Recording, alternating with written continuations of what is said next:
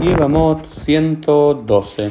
Hola a todos, bienvenidos a nuevo Y miren qué interesante Braita que encontramos acá en la Gemara, que la traen de otra Gemara, que ya llegaremos un momento de la página del Tratado de Nedarim, página 90b, que es el siguiente. Tano Rabanán, Así enseñan nuestros maestros. Barri Brim. En un comienzo los sabios solían decir,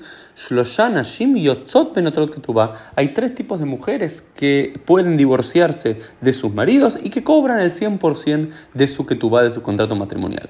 ¿Quiénes son estas mujeres? Aomeret Tmea Anilach.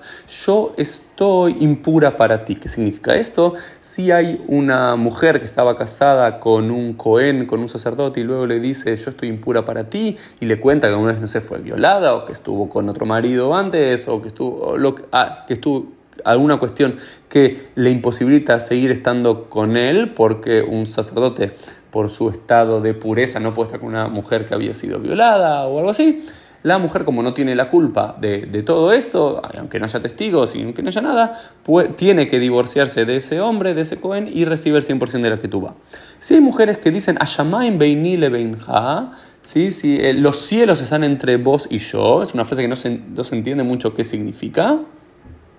Y los sabios lo entienden, hay dos interpretaciones, la del Talmud Yerushalmi nos dice que está hablando de una forma metafórica, de que tal como los cielos están lejos de la tierra y la tierra lejos de los cielos, esta mujer está eh, diciendo que el hombre, que su marido no tiene relaciones sexuales con ella, que está tan distante de ella como los cielos de la tierra y que por eso puede eh, pedir el divorcio. O en el, eh, en, el en el Talmud babilónico hay otra explicación, dice que su, que, él, que el marido eh, no lanza como un, em, como un arco y flecha, es decir, no tiene potencia sexual. De, de una de las dos formas, lo que quiere decir es que o el marido se abstiene de tener relaciones sexuales con ella y por eso puede reclamar el divorcio, o que eh, realmente al marido es impotente de alguna forma y por eso ella puede reclamar el divorcio y cobrar el 100% de la que tuvo. Eh, y la tercera opción es si ella alguna vez dio una promesa, hizo un voto de decir, Netulá animina Yehudim, yo no tengo relaciones sexuales con judíos. Hizo una promesa, yo nunca voy a tener relaciones sexuales con judíos, entonces, como no pueden anular esa promesa, entonces ella eh, también puede eh, divorciarse de él. ¿Por qué esta mujer llegaría a decir eso? Porque no sabemos exactamente, algunos de Farshim dicen que eh, era porque Em, le dolía tener relaciones sexuales, entonces era como que se abstenía de tener relaciones sexuales en términos generales. Sin embargo, los jajamim dicen eso. Hansrul Omar, Shelote ya no Teinea Beajeru, me calquelet al Dice, los sabios dieron vuelta a esta, esta ley. ¿Por qué? Porque podía llegar a ser el caso de que una mujer, como en todos estos casos no se necesitan testigos, no hay testigos de una mujer que había sido impurificada, es decir, violada por otro hombre, o que su marido no tiene relaciones sexuales con ella, o que alguna vez hizo esta promesa, como no puede, en la mayoría de estos casos no hay testigos, la mujer podría quizás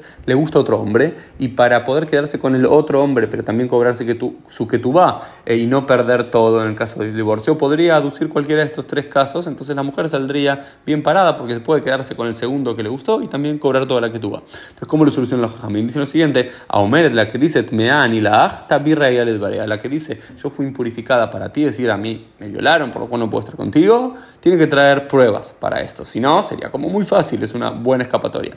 A Shamaim eh, Beini Levenja y a su Derech dice, eh, si la mujer dice, eh, en los cielos me distancian de ti, eh, los sabios tienen que hacer lo que se llama Yasuderech Bakaya, es decir, la corte tiene que llegar a hacer, tratar de hacer un acuerdo, porque no hay testigos si tienen relaciones sexuales o no tienen relaciones sexuales la pareja. ¿Cómo saber si él se abstiene, si ella se abstiene, si ninguno de los dos quiere lo que fuese? Entonces el Beitín tiene que ser Derech Bakaya, tiene que hacer a un tipo de reclamo entre las partes y llegar a un consenso.